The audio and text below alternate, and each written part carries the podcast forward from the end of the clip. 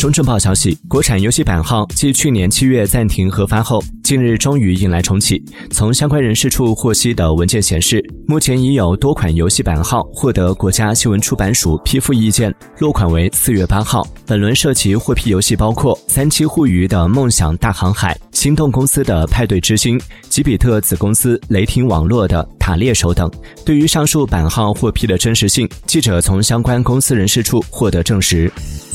Música